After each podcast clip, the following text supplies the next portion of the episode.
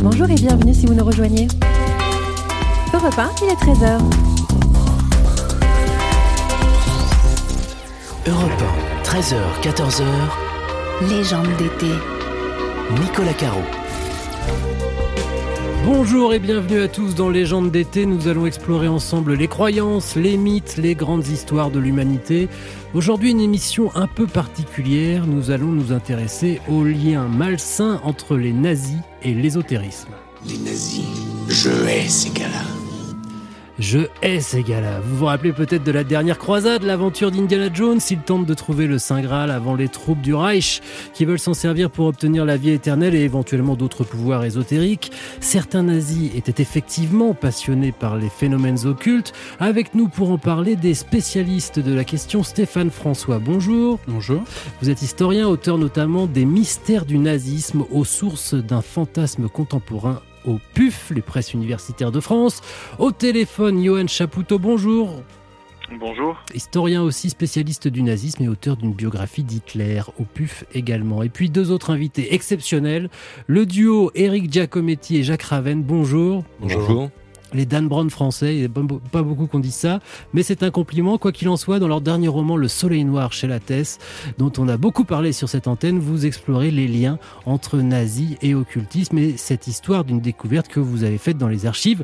Vous allez nous en parler tout à l'heure. Mais avant de rentrer dans le vif du sujet, j'aimerais préciser les choses. Beaucoup a été dit sur l'occultisme et le nazisme. Des liens existent, on va en discuter, c'est passionnant. Mais le problème, c'est qu'il y a eu aussi beaucoup d'exagération parfois du fantasme.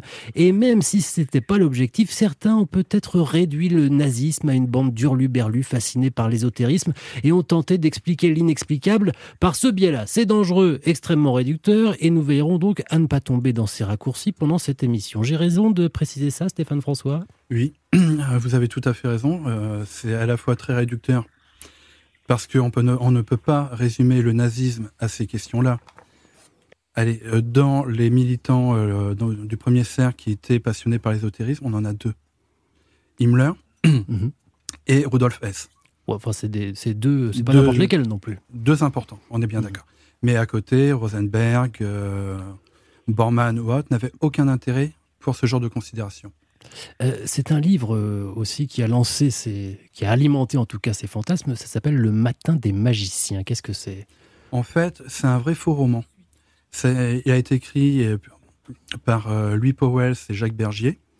Donc, un journaliste plutôt de, de droite, Louis Powell, un passionné d'occultisme, de SF, Jacques Bergier, ancien déporté à Mauthausen, donc euh, qui décide de décrire un vrai faux roman qui s'intéresse au mystère.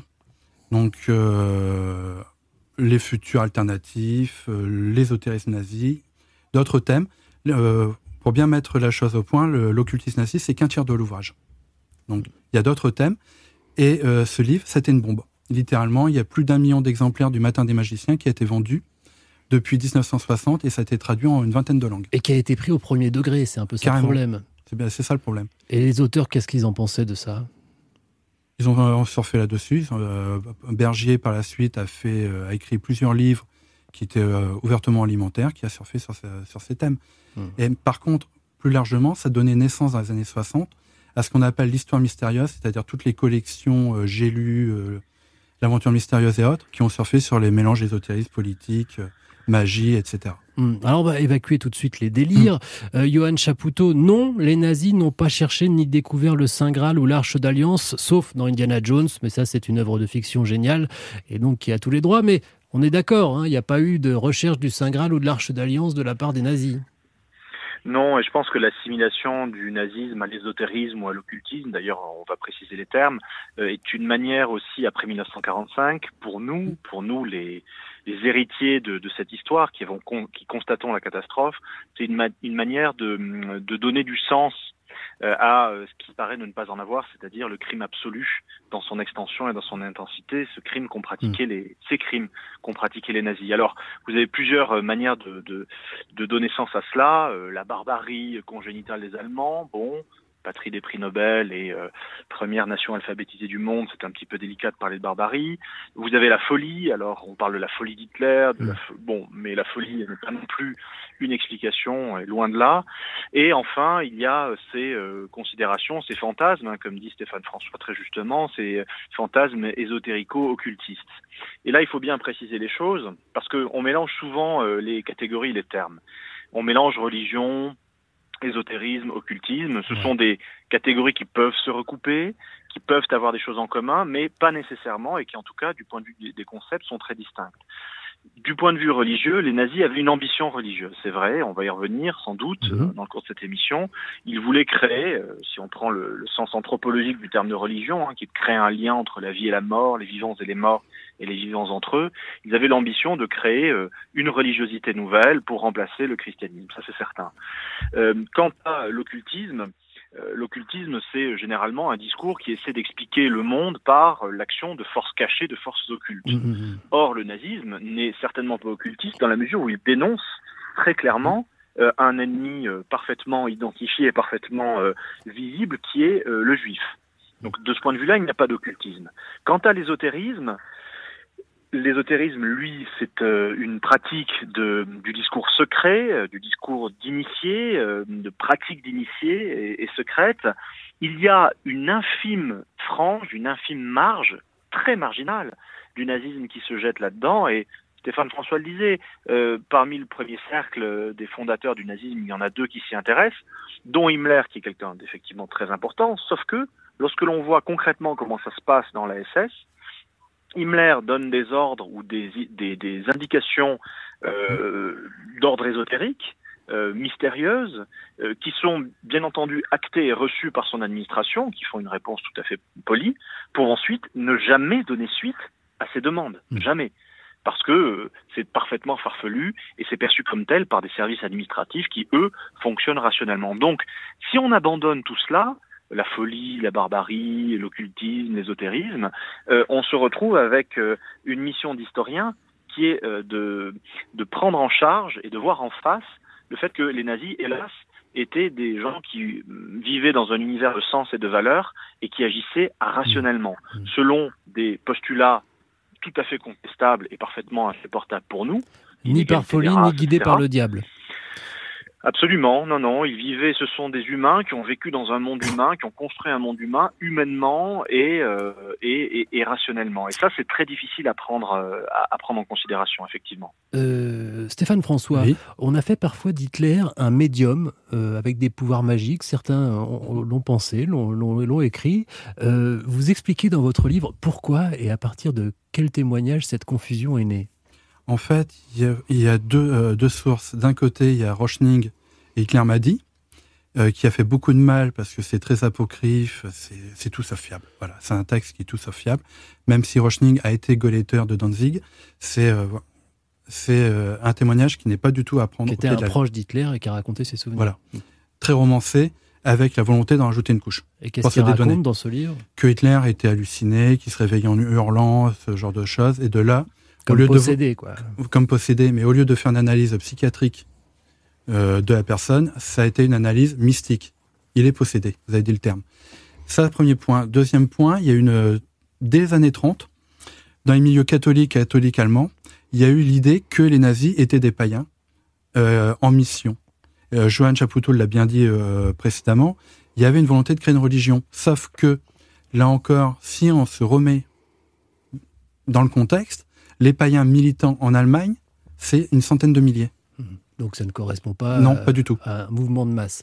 Bon, on a mis les choses au clair. Ça n'empêche qu'il y a quand même des Mm. formes d'occultisme dans le nazisme. Sinon, on arrête l'émission tout de suite. Et puis, c'est intéressant de voir comment aussi euh, on, on s'est emparé de, ce- de ces fantasmes-là. Euh, on va pouvoir fouiller dans les archives des nazis. À tout de suite. Europe 1, légende d'été.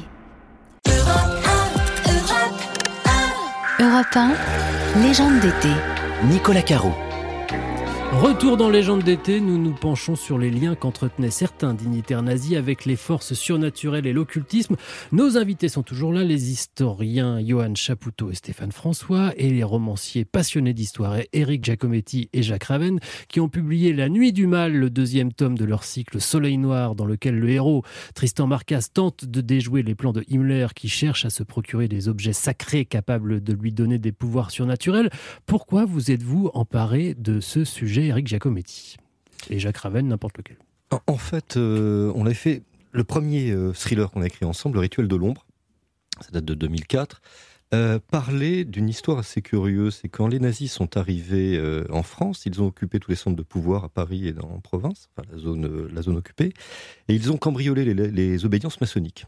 et dans ce cambriolage, ils ont emporté énormément d'archives. Une partie était partie euh, du côté des sociétés secrètes de Vichy, un service qui luttait contre les sociétés secrètes. Une autre partie à Berlin. Et là, c'était pour grande partie pour voir qui étaient ces francs-maçons qui étaient avant organisés des réseaux antifascistes. Donc là, on est dans le côté politique. Mais en revanche, il y avait une partie, et effectivement liée à Himmler, qui dit mais les francs-maçons ont peut-être des secrets ésotériques. On a encore quelques traces là-dessus.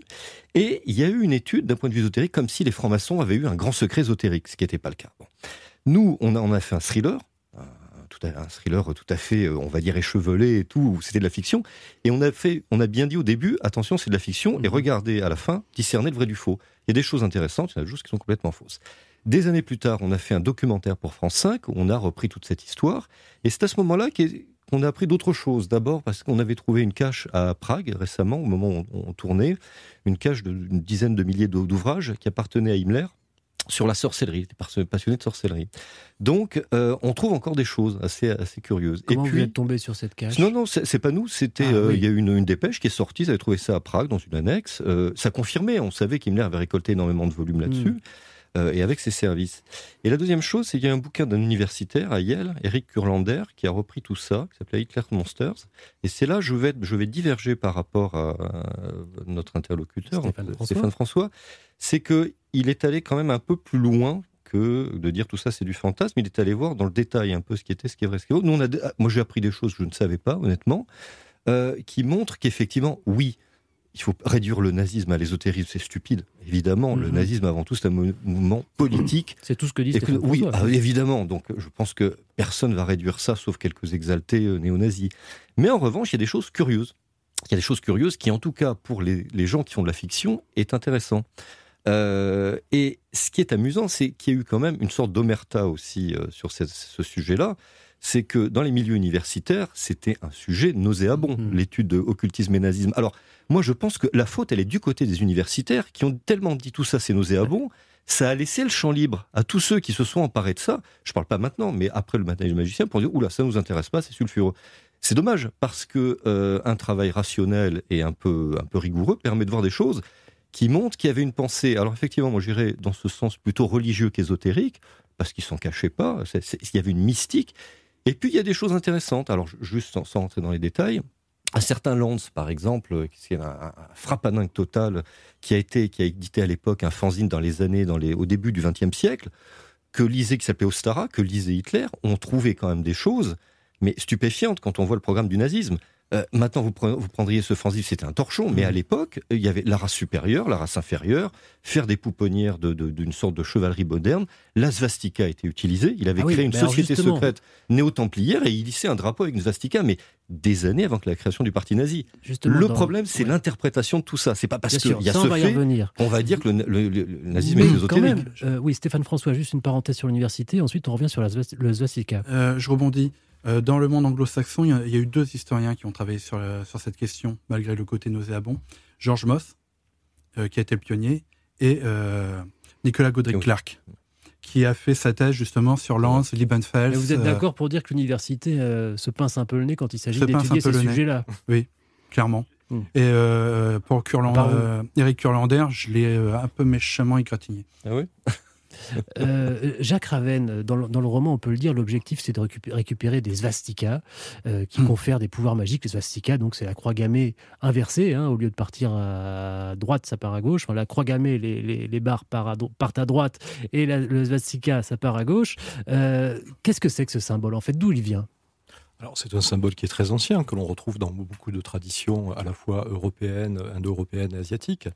Euh, et euh, souvent, euh, quand des fouilles sont faites, on retrouve ce symbole-là. On le retrouve aussi très souvent au Moyen Âge. Vous avez à l'abbaye de Cluny, par exemple, une pierre tombale d'un évêque, si mon souvenir est bon, dans lequel la bordure est représentée par des svastiskas. Donc c'est un symbole qui est quasiment universel, qui a de multiples interprétations d'ailleurs. On a parlé du soleil, on a parlé de beaucoup de choses, mais dont les nazis se sont emparés. Et là où c'est intéressant, c'est la demande qui a été faite. C'est pour ça que j'écoutais avec beaucoup d'intérêt les demandes d'Himmler et la manière dont, euh, réagissent les, corps constitués. Euh, il se trouve que là, euh, dans le cas d'Himmler, on le voit dans de très nombreuses émissions, des, des petites émissions de télé qui sont données. On voit que la demande a été de retrouver partout en Europe ce genre de, de, symbole. Et on voit des archéologues qui sortent un petit pot avec une croix gammée sur l'arrière, etc. La seule problématique, c'est que ça représente un pourcentage totalement négligeable de ce qui est trouvé dans des fouilles archéologiques totalement normales. Il y avait la volonté de prouver que ce symbole n'était pas universel, mais fondamentalement germanique. Voilà. Et ça, c'est quelque chose qui nous, nous a fascinés. Et donc, à partir de cette idée-là, qui est une idée historiquement reconnue, on a bâti une intrigue et une fiction. C'est toujours aller chercher des légendes quand même pour, euh, pour justifier une, idéologie. On revient dans un instant pour s'intéresser à la question. Europe 1, légende d'été. Europe 1, légende d'été. Nicolas Caro. Euh, Dr Jones, euh, ce qui va suivre, nous tenons à le souligner, est strictement confidentiel. Il faut que vous sachiez que depuis environ deux ans, les nazis envoient des équipes d'archéologues aux quatre coins du monde avec pour mission de rechercher toutes sortes d'antiquités religieuses.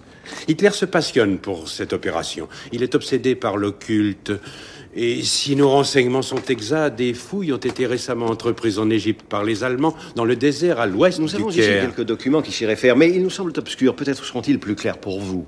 Légende d'été continue avec Indiana Jones qui nous accompagne aussi. Et nos invités, les deux romanciers Eric Giacometti et Jacques Raven, et les historiens Stéphane François et Johan Chapoutot, spécialistes du nazisme. Nous nous penchons aujourd'hui sur la passion de certains nazis pour les forces occultes. Euh, ça commence euh, je cite euh, une, Stéphane François, vous allez me dire, je cite Alfred Rosenberg, l'un des théoriciens du nazisme, au procès de Nuremberg. Il parle du groupe de Tulé, une confrérie euh, pré-nazie, je ne sais pas comment on peut dire, je le cite. Le groupe de Tulé, tout est parti de là. L'enseignement secret que nous avons pu y puiser nous a davantage servi à gagner le pouvoir que les divisions de SA ou de SS. Les hommes qui avaient fondé cette association étaient de véritables magiciens. Quelle était cette association et qui étaient ces magiciens, Stéphane François? Alors, euh, il y a un énorme débat sur la société Tulé. Euh, ça a été monté en épingle par euh, Bergier et Powell dans le Matin des magiciens, faisant de ce groupe une société euh, ésotérique aux ramifications innombrables. En fait, la société Tulé, c'est un groupe paramilitaire, folkish, donc euh, national raciste populiste, mhm. munichois, euh, de, du moment de la révolution euh, allemande, c'est-à-dire en 18, 20, 21, pas plus loin. Contrairement à ce que on peut lire dans la presse d'extrême droite, comme chez Mabir, Tulé, c'est 250 personnes, tout au plus. Mais il est vrai qu'il y a eu des liens entre la société Tulé et les, premiers, les premiers nazis. Certains en ont, fait, en ont fait partie. Et alors là, pareil, débat véridique ou pas, on a du mal à prouver mhm exactement euh, et d'avoir une liste fiable. Bah, il y a quand même une base ambiguë, donc euh, c'est ça l'histoire. Il y a une, base ambiguë parce que euh, la société Tulé a possédé un journal qui va devenir le journal du parti nazi. il y a des prêts de fonds et on trouve dans l'un et l'autre des triches et cartes. Eric Giacometti. Oui, alors ce qui est, il y a quand même des choses plus qu'ambiguës. Quel était l'emblème de la société Tulé? C'était un poignard surmonté d'une croix gammée au bord arrondi ça existait avant la création du Parti ouvrier allemand, avant la création du Parti nazi. Euh, quand on voit euh, ces gens qui faisaient partie de la bonne société en plus, hein, c'était pas c'était pas un univers de de, doux rêveurs euh, barrés, c'est qu'il y avait effectivement il y a du paramilitaire, il y avait de l'industriel, il y avait des gens qui étaient qui étaient bien placés dans la bonne société munichoise, mais il y avait aussi des gens qui pratiquaient une sorte d'ésotérie para-ésotérique avec des rituels et tout. Alors soit l'un était le faux de l'autre, on n'en sait rien, et à un moment donné dans la création du parti nazi, non, c'est pas eux qui ont créé le parti nazi, ça c'est faux. En revanche, certains ont participé à la création de ce parti euh, national ouvrier allemand. Et ensuite, il y a ce type qui s'appelle Dietrich Eckart, qui a fait partie de ceux qui étaient implantés. C'est notable, c'est une espèce de notabilité. Mais qui était en plus, alors lui, qui était, qui était lui aussi barré dans son genre, et qui a repéré Hitler, quand Hitler n'était rien, n'était rien du tout. C'est toujours pareil, en fait, dans ces histoires-là, c'est usus non abusus. C'est-à-dire que, oui, il y a des choses ambiguës ou troublantes, ça dépend. Mhm. Après, le tout, c'est de pas en faire des généralités et de dire, comme quand on peut le voir, tout est basé là-dessus. tout est basé là-dessus. Évidemment, non. Aucun historien sérieux ne va vous dire ça. À la base de la Société Tulé, on trouve l'Ordre des Germains de Théodore Fritsch. Théodore Fritsch est un lecteur de Lanz. Donc on revient à ces ariosophes, euh, ces occultistes, racistes, autrichiens. Là, il y a un lien. Et Fritsch, à son décès, sera considéré comme un des pères du de l'idéologie nazie par les nazis. Donc il y a des liens. Mais pour autant, voilà, on est toujours dans cette problématique. C'est pas forcément de l'occulte, c'est du racisme. Oui, oui. Euh, Johan Chapoutot, euh, il y a un autre euh, organisme, comment, je ne sais pas comment dire, qui m'intéresse, c'est l'Annenherbe. Qu'est-ce que c'est? C'est une sorte de centre de formation créé par Himmler, c'est ça? L'Annenherbeux, à partir de 1935, euh, c'est euh, le centre de recherche de la SS qui se veut euh, un centre de recherche sur l'archéologie et la biologie de la race. Il s'agit de montrer la supériorité de la race germanique en en faisant l'archéologie, c'est-à-dire en envoyant des historiens et des archéologues documenter le passé prestigieux de la race, Mm. De la même manière que des médecins, des anthropologues, euh, des naturalistes vont établir la supériorité biologique et la, nature biologique de cette euh, de cette euh, de cette race. Ça c'est la première la première mission de l'Annenherbeux qui veut dire héritage des ancêtres.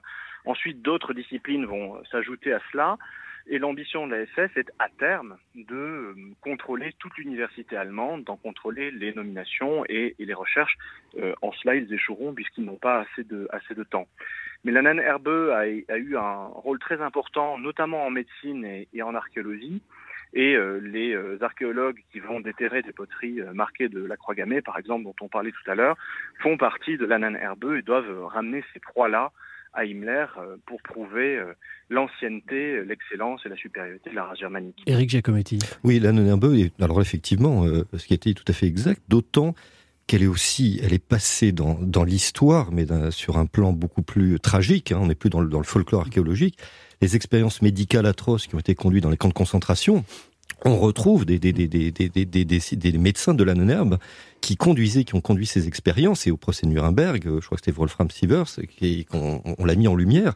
Donc c'est ça qui est, incroyable, c'est qu'à la fois on avait beaucoup de scientifiques, des archéologues, des gens comme ça très rationnels, très rigoureux, et puis progressivement on a vu apparaître avec la solution finale bah, une partie des, des- dans, la, médecine qui vont se conduire de, façon abjecte et vont devenir vont faire de, ce qu'il y a de, pire dans l'humanité. Donc la Nonherbe c'est aussi le symbole de ce que l'homme peut faire de pire dans l'humanité parce que c'est ça qui est fascinant, qui nous a fasciné avec Jacques, c'est que c'était des gens intelligents, c'était pas des grosses brutes qu'on voyait dans les camps, c'était des gens qui pensaient, qui menaient des expériences monstrueuses. Eh bien, c'est aussi la Nonherbe. Et c'est donc un centre de formation euh, spirituelle pour euh, SS. On y développe euh, des théories, et notamment une que je connaissais pas, qui s'appelle la théorie de la glace cosmique. Qu'est-ce que c'est, Stéphane François, que cette théorie de la glace cosmique? Euh, c'est euh, une idée euh, formulée par un industriel autrichien dont évidemment j'ai oublié le nom, je suis désolé du trou de mémoire. Je Euh, le laisse, c'est Hans Horbiger. Euh, donc au début du XXe siècle, totalement autodidacte, qui disait que dans l'histoire de l'humanité, il y avait eu plusieurs lunes, dont une de glace éternelle qui avait disparu et qui avait euh, provoqué la disparition, je fais euh, très court, la disparition euh, du berceau arien originel. Et certains na- nazis y croyaient. Et là encore, on trouve toujours la même matrice euh, intellectuelle, c'est-à-dire qu'on trouve les thèses ariosophes, l'anthroposophie, la société théosophique derrière. Mhm. Mais c'est toujours pareil en fait, hein, c'est ce qu'on dit depuis le début de Mhm. l'émission finalement. Il n'y a pas tellement de recherche de forces obscures comme ça ou de pouvoir surnaturel, mais une manière de justifier une idéologie mais au moyen de ces, de ces légendes occultes. On continue notre exploration des archives nazies dans un instant. Légende d'été. Nicolas Caro. Retour dans Légende d'été avec mes invités Jacques Raven, Éric Giacometti, romancier, auteur de La Nuit du Mal, qui met en scène les nazis dans leur recherche de pouvoirs occultes. Stéphane François et Johan Chapoutot, spécialistes du nazisme, historiens, sont toujours là. On a vu que certains nazis, en tout cas, s'intéressaient aux sciences occultes, non pas pour chercher des pouvoirs surnaturels, mais pour justifier une idéologie, et aux grands mythes des peuples anciens, comme les légendes scandinaves. Ils s'intéressaient aussi, euh, de près, manifestement, enfin, c'est ce que moi j'ai compris, au mythe de l'Atlantide. Donc cette civilisation engloutie, cette civilisation idéale, on ne sait pas vraiment si elle a existé, pourquoi elle aurait éventuellement disparu.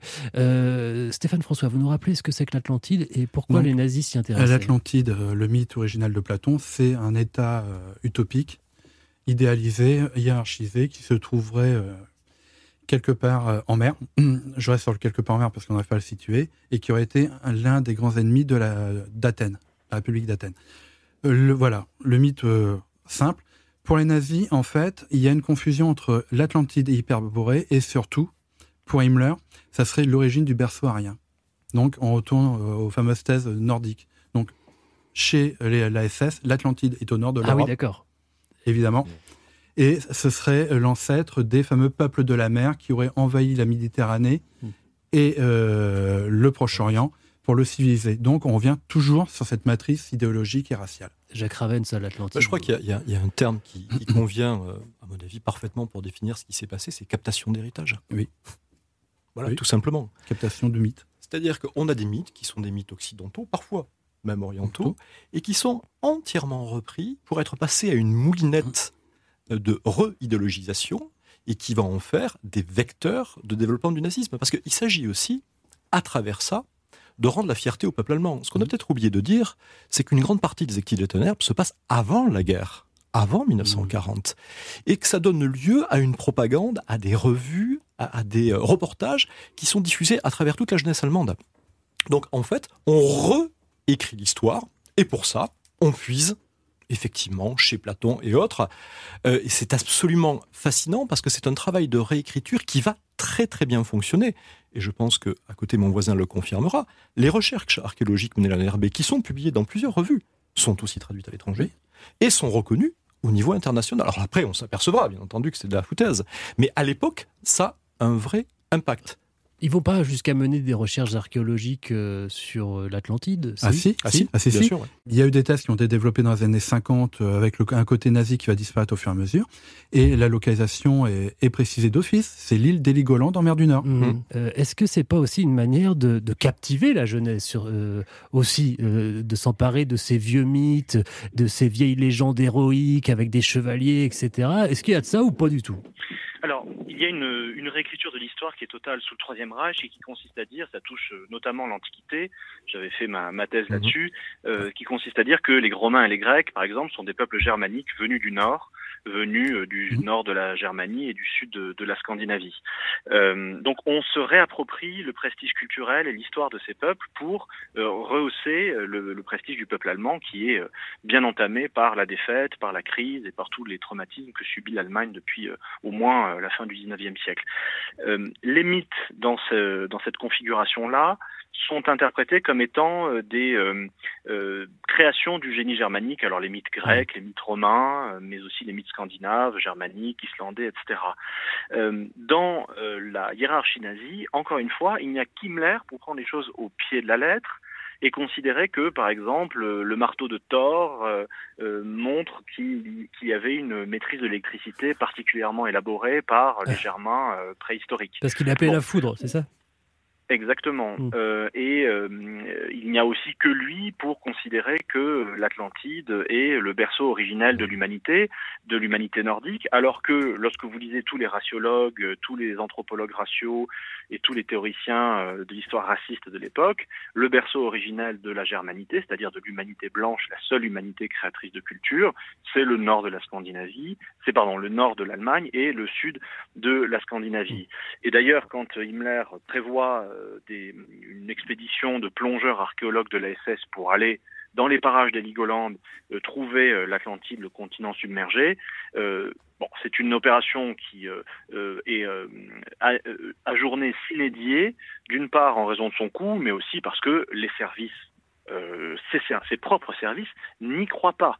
Donc la thèse de l'Atlantide est ultra minoritaire dans la euh, comment dire l'explication génétique, dans l'explication de la genèse de la race germanique. Mmh. Là encore une fois, il y a autour d'Himmler, qui a un esprit particulièrement faible euh, et qui est particulièrement porté à ce genre d'absurdité, il y a quelques euh, comment dire compagnons euh, de la première heure et, et- et de ses amis euh, qui y croient, mais les services, eux, n'y croient pas. Jacques Raven, vous me faisiez signe. Alors, simplement sur le fait de capter l'héritage gréco-latin, euh, qui est effectivement le sujet de la thèse en question, euh, il y a aussi la méthode. La méthode, c'est de court-circuiter au niveau euh, idéologique le christianisme. Quand on revient à l'Antiquité, quand on revient aux anciens, on se débarrasse aussi du christianisme. De la même manière, tout à l'heure, on parlait de la croix gammée. Pourquoi une croix gammée? Mais aussi pour l'opposer au symbole fort, qui est le symbole statique de la croix. Donc là, on est aussi dans un processus idéologique. Il faut pas oublier que euh, l'Allemand- l'Allemagne euh, d'avant-guerre est encore éminemment catholique, surtout dans le Sud. Donc il s'agit en fait non pas seulement de réécrire l'histoire, mais de réimposer aux générations qui sont en formation sous le nazisme, bien entendu, une nouvelle approche dans laquelle le christianisme n'a plus de place. La croix gammée re- remplace la croix du Christ. Éric Giacometti. Oui, alors dans l'entourage d'Himmler, on avait quand même des gens un peu curieux comme Kurt Maria Welligut, espèce de type qui a fait des séjours en asile psychiatrique, qui avait le grade, je crois, de colonel de la SS et qui avait développé toute une théorie euh, très, très occultiste, ésotérique, en fait, cette espèce d'un gloubi-boulga, si vous voulez, théorie, mais il avait, il, était présent dans cet entourage, on s'en est servi pour un de nos dans, nos personnages. Après, je vous juste indiquer, alors ça va dans le sens de ce qui a été dit, on a dans les mémoires de Walter Schellenberg, qui était le, chef du contre-espionnage euh, de, de la SS, un des adjoints d'Heydrich, qui lui était un rationnel total. Pour lui, c'était de la foutaise l'occultisme, mais il dit que quand même, c'est vrai que du côté d'Himmler et de certains, il- a, il a vu des, des choses assez curieuses, où il y avait des pratiques dans le château de Wesselbourg, par exemple, alors que lui, pour lui, c'était, c'est c'est ce qui a été dit, pour lui, il trouvait ça complètement euh, incroyable qu'on puisse croire, croire à ce genre de choses. Stéphane François, vous avez 20 secondes. Oui, euh, je rebondis sur euh, le propos de Jacques Raven. Euh, Himmler soutenait que euh, la vraie foi des Européens, c'était les hérétiques. Donc euh, voilà, on revient à cette idée de christianisme dévoyé. Et ça, ça a été repris par des néo-nazis après-guerre. La Et vraie je- foi des hérétiques, c'est Sigrid Hunke, dans les années 70. Et justement, le fantasme de l'occultisme nazi a été surtout utilisé par les néo-nazis Oui, modernes. totalement. On va en parler tout de suite. Europe 1, légende d'été. Nicolas Caro. Je ne peux oublier comme ça a été merveilleux. Merci. Pour moi aussi, ça a été merveilleux. Professeur Schneider Votre voiture vous attend. C'est comme ça que les Autrichiens disent adieu. Et voici comment on dit adieu en Allemagne, professeur Jones. La façon autrichienne me plaît plus. Moi aussi. Légende d'été continue avec Indiana Jones, la dernière croisade qu'on adore, qui est tellement drôle et génial. Les deux romanciers, Eric Giacometti et Jacques Raven, et les historiens Stéphane François et Johan Chapoutot sont toujours là. Nous nous penchons aujourd'hui sur la passion de certains nazis pour les forces occultes. Justement, on sait on parlait d'Indiana- Jones, on sait que la fiction a entretenu euh, ce fantasme des nazis à vide d'occulte, mais on est bien d'accord que dans un film ou dans un roman, on a absolument tous les droits, Eric Giacometti. Oui, c'est pour ça que nous, on est, on est vraiment à l'aise là-dessus. Euh, moi, j'ai adoré les, les, Indiana Jones. Ils avaient revisité, évidemment, ils s'étaient servis un peu de, de la non-herbe, ils en avaient fait une œuvre extraordinaire. En termes de divertissement et d'aventure, c'est toujours pareil. En fiction, on peut tout se permettre. Dès que vous passez dans l'enquête et le document, ce qu'on ne fait pas, alors là, il faut faire extrêmement attention, sur- attention surtout avec le nazisme. Je vous donne juste un exemple. Par exemple, nous, on s'est servi d'un fait bien réel. Quand Himmler, en 40, part en Espagne, il va voir, il va voir l'entourage de Franco, il demande d'aller au monastère de Montserrat, à côté de Barcelone. Il va là-bas avec toute son équipe. Il venait juste d'envahir toute l'Europe. hein. C'était terminé, ils avaient gagné, il restait que l'Angleterre. Et là, il va voir le père supérieur, il demande est-ce que vous avez le Graal? À l'époque, c'est même pas un secret, il y a, on il y a rien. Il y a même eu des articles dans les journaux espagnols. Et vous vous dites, mais c'est ça qui nous a fasciné. Comment ça se fait qu'un type comme ça, qui est quand même le l'homme le plus puissant euh, d'Allemagne après Hitler, qui est le, le maître d'œuvre de la Shoah, puisse se passionner pour le Graal, l'ésotérisme, des choses comme ça? Donc, vous voyez qu'il y, a- il y a des choses qui sont effectivement ambiguës, troublantes, et qui ont nourri tout le fantasme. Le tout, c'est de savoir où est-ce que vous trouvez, dans la fiction ou dans la réalité. Euh, Stéphane François, le problème, c'est pas tellement la fiction, c'est la manière dont certains s'en emparent ensuite. Oui, le gros problème de l'occultisme nazi, c'est pas les années de 30 ou 40, on vient de le, de le préciser. C'est quand même très minime. Par contre, après 45, il y a un certain nombre de militants euh, néo-nazis ou de très radicaux qui euh, ne veulent pas admettre la fin piteuse de leur chef, de leurs idoles. C'est une manière de faire triompher le nazisme Ah, malgré la défaite. C'est un moyen, oui, totalement, de faire triompher le nazisme par-delà la fin, par-delà la mort. Donc il y a toute un, une série de cadres de second rang, de second couteau, de bras cassés, on peut le dire, qui vont à partir de 45 développer l'idée que la SS avait un discours mystique, que la SS voulait créer une nouvelle religion européenne, que la SS n'était pas euh, aussi germano-centrée, mais plutôt européenne. Mmh. Européenne. Pan-européenne. Pan-européenne, je vous remercie. Et donc, ça va permettre de faire un glissement vers la thématique indo-européenne et la défense de la race blanche qu'on trouve après euh, 50. Et euh, surtout, on va avoir toute une, une série de, de, personnes parfois délirantes, faut être honnête, qui vont développer l'idée qu'il y avait une, une religion euh, secrète derrière tout ça. Et c'est un moyen de diffuser leur thèse. Et, et pas seulement, pas oui, seulement les religions, même les soucoupes volantes. Il y a tout un truc où, où, à un moment donné, je vous assure, où il y a même des plans de soucoupes volantes nazies. Alors ça, ça c'est sorti, nazi, oui. soit disant, non mais attendez, soit, évidemment que soit disant nazi, oui, vous oui, le dire, mais non, pas du tout nazi. Et tout d'un coup, il y a toute une frange de gens qui s'occupaient de soucoupes volantes pour dire quel rapport avec le nazisme, rien. Et toute une partie qui, qui est partie là-dessus, on dit ouh, mais attendez, peut-être qu'Hitler il est parti euh, dans, le, dans, dans, le pôle sud en soucoupe volante mmh. et que quelque part les soucoupes volantes qu'on voit là-haut, ce seraient des engins nazis je, je, vous vois rire, je vous vois sourire, ça nous fait rire, mais il y a des gens qui y croient sérieusement. Mais, mais, non, mais et qui ont cru. Euh, la CIA a cru pendant très longtemps, jusque dans les années 60, parce que les soviétiques n'avaient pas donné toutes les infos, que Hitler était vivant. Oui. Euh, Saint-Loup, un, un, un, ancien SS français du, de son vrai nom Marc Augier, lorsqu'il s'est réfugié dans l'Argentine de Péronne, a cherché les bases nazies euh, en terre de feu. Mmh. Oui, les voiliers fantômes d'Hitler. Il a même écrit un bouquin oui. là-dessus. Johan Chapoutot, là-dessus, euh, qu'est-ce que, qu'est-ce, quel sentiment vous avez vous, Évidemment, on, on, a bien précisé que tout ça était grotesque, mais pour, comment on explique ça, cette résurgence-là? Alors, encore une fois, c'est une manière de donner du sens à ce qui n'en a pas, à ce qui ne peut pas en mmh. avoir, mmh. c'est-à-dire un déchaînement de violence inédit dans l'histoire de l'humanité, en intensité et en extension. Euh, le recours à l'occultisme, à l'ésotérisme, à la possession démoniaque, au mysticisme permet euh, d'expliquer ce qui n'a pas d'explication, de la même manière que la folie ou la barbarie, mmh. qui sont des tautologies, hein, peuvent permettre de, d'expliquer. De, euh, moi, j'aimerais revenir sur le terme d'ambigu qui a été qui a été utilisé. Euh, euh, il n'y a rien d'ambigu en fait, absolument rien. Il y a des choses qui sont très claires, qui sont qu'il y a eu une frange ultra minoritaire, très marginale, euh, de la hiérarchie nazie qui a euh, cru euh, par volonté mystique, par faiblesse d'esprit, par inculture aussi, qui a voulu aller dans, dans cette direction. L'immense majorité de la structure n'a pas suivi, n'a pas suivi.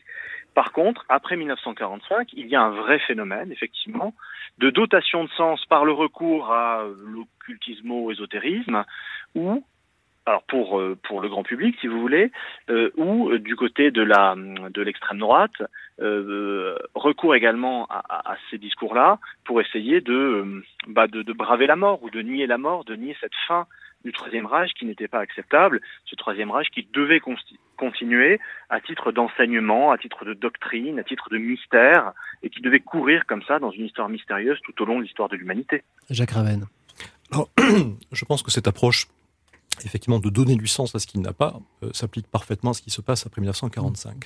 Mais je pense qu'on peut la dépasser un petit peu à partir des années 80. Oui. Là, on n'est pas dans la logique de justifier l'injustifiable. On est dans une toute autre logique. On recrée de la fascination à travers des symboles, mmh. à travers des histoires et à travers des fictions. Euh, il y a eu des arrestations dans les milieux belges extrême droite il y a une vingtaine d'années. Les t-shirts étaient avec le sigle du groupe Tulé. Mmh. Bon, là, on rentre dans tout à fait autre chose.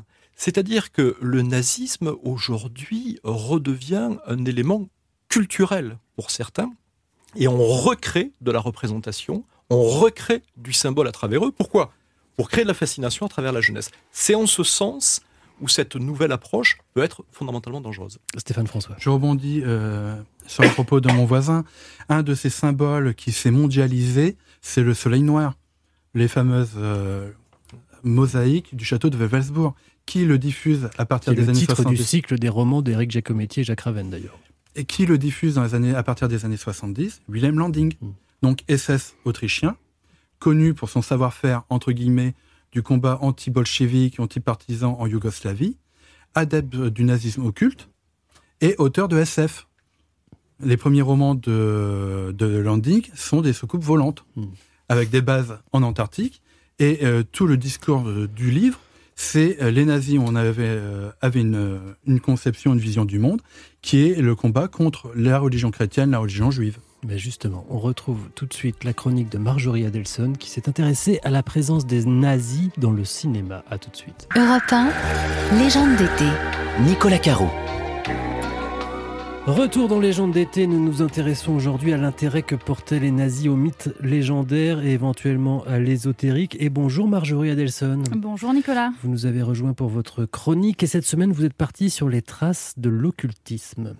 Oui, l'occultisme dans le cinéma, parce que c'est un sujet euh, qui fascine beaucoup et qui inspire euh, les réalisateurs, parce que qui dit euh, société secrète, pratique occulte, dit suspense, mystère, donc possibilité d'écrire un bon scénario.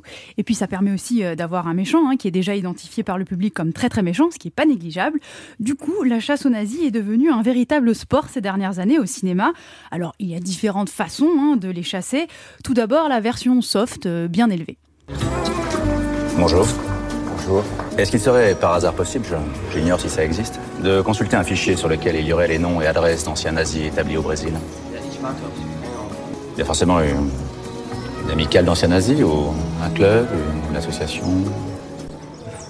Pas, sûr, euh, pas sûr que Jean Dujardin, euh, dans ESS 117, s'y prenne de la meilleure euh, des manières.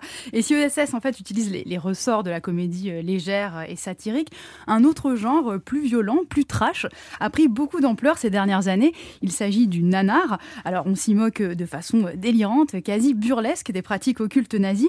Et je suis donc allée chercher spécialement pour vous un petit top 3 des films les plus déjantés sur le sujet. Alors, première pépite, ça s'appelle Iron Sky et c'est un genre de Star Wars sauce nazie.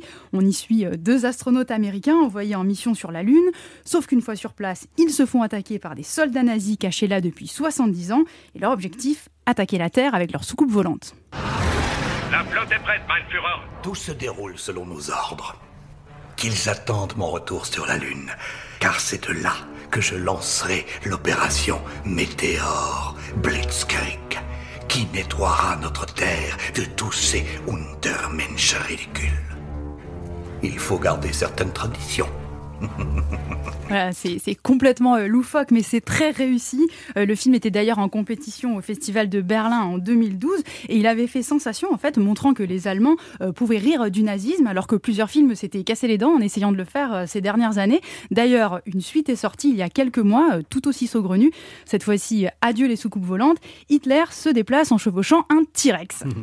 Cela dit, nazis et animaux terrifiants, c'est un thème qui inspire les scénaristes en général. Oui, c'est vrai. D'ailleurs, on en trouve aussi dans le, le deuxième film que j'ai repéré pour vous. Ça s'appelle Sky Sharks et cette fois-ci, c'est l'histoire de géologues qui découvrent un laboratoire nazi abandonné depuis 1945.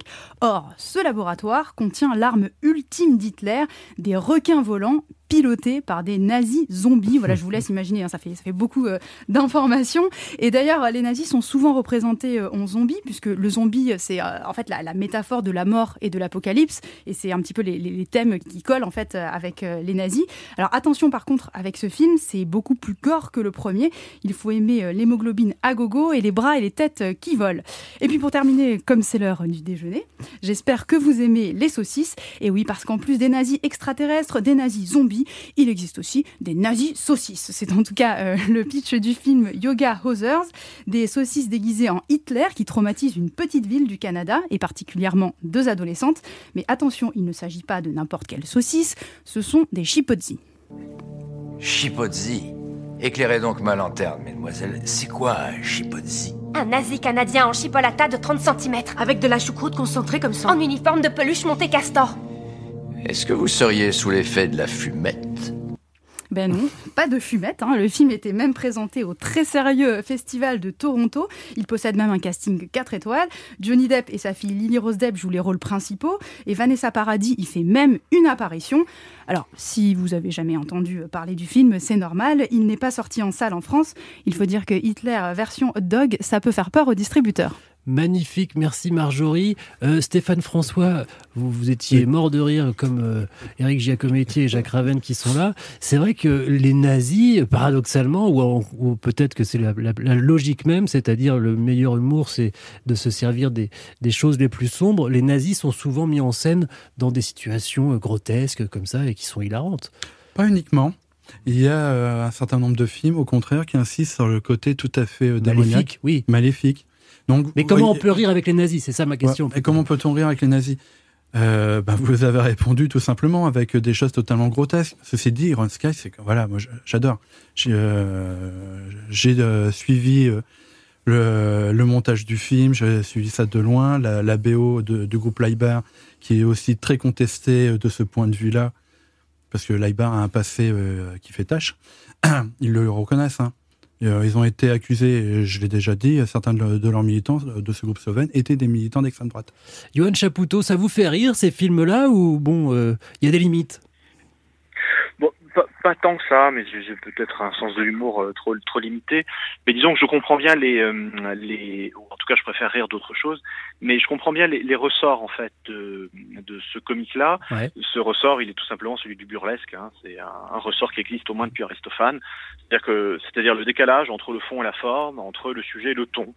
Euh, donc vous avez un, un, un, sujet qui est absolument euh, dramatique, épouvantable, et vous avez ensuite euh, vous avez ensuite un ton un ton drôlatique. L'effet de burlesque provoque le rire, et c'est peut-être une manière cathartique hein, d'exorciser mmh. cette cette horreur, et aussi de, de, tourner en ridicule les nazis qui avaient une telle conscience d'eux-mêmes qu'ils ne souhaitaient pas évidemment être tournés en ridicule.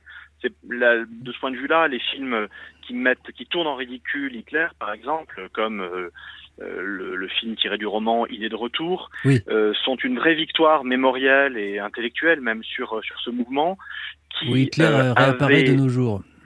Absolument, et euh, il apparaît, il réapparaît totalement perdu dans une société euh, à laquelle finalement il s'adapte très bien puisqu'il devient une, un héros une de, de, télé. de radio et de, et de talk show.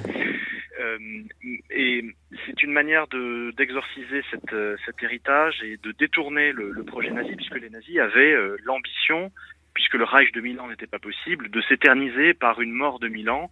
Euh, par un mythe qui structurerait ensuite l'imagination et l'histoire des hommes euh, dans, dans, les siècles des siècles. Mm. Et ils y ont partiellement réussi, il faut le dire, hélas. Eric Giacometti. Oui, moi je, je citais Mel Brooks, qui avait les producteurs, où ils veulent, c'est l'histoire de producteurs juifs euh, à Broadway qui veulent monter une comédie musicale, Springtime for Hitler. Et je trouve que c'est le meilleur parce que d'abord c'est fait par des gens qui seraient les derniers à rire de, des nazis, vu ce qu'a subi euh, le peuple juif, il faut vous le rappeler quand même avec la Shoah, avec 6 millions de, de morts. Mm -hmm. Et c'est ça que je trouve euh, la supériorité, elle oui. est là.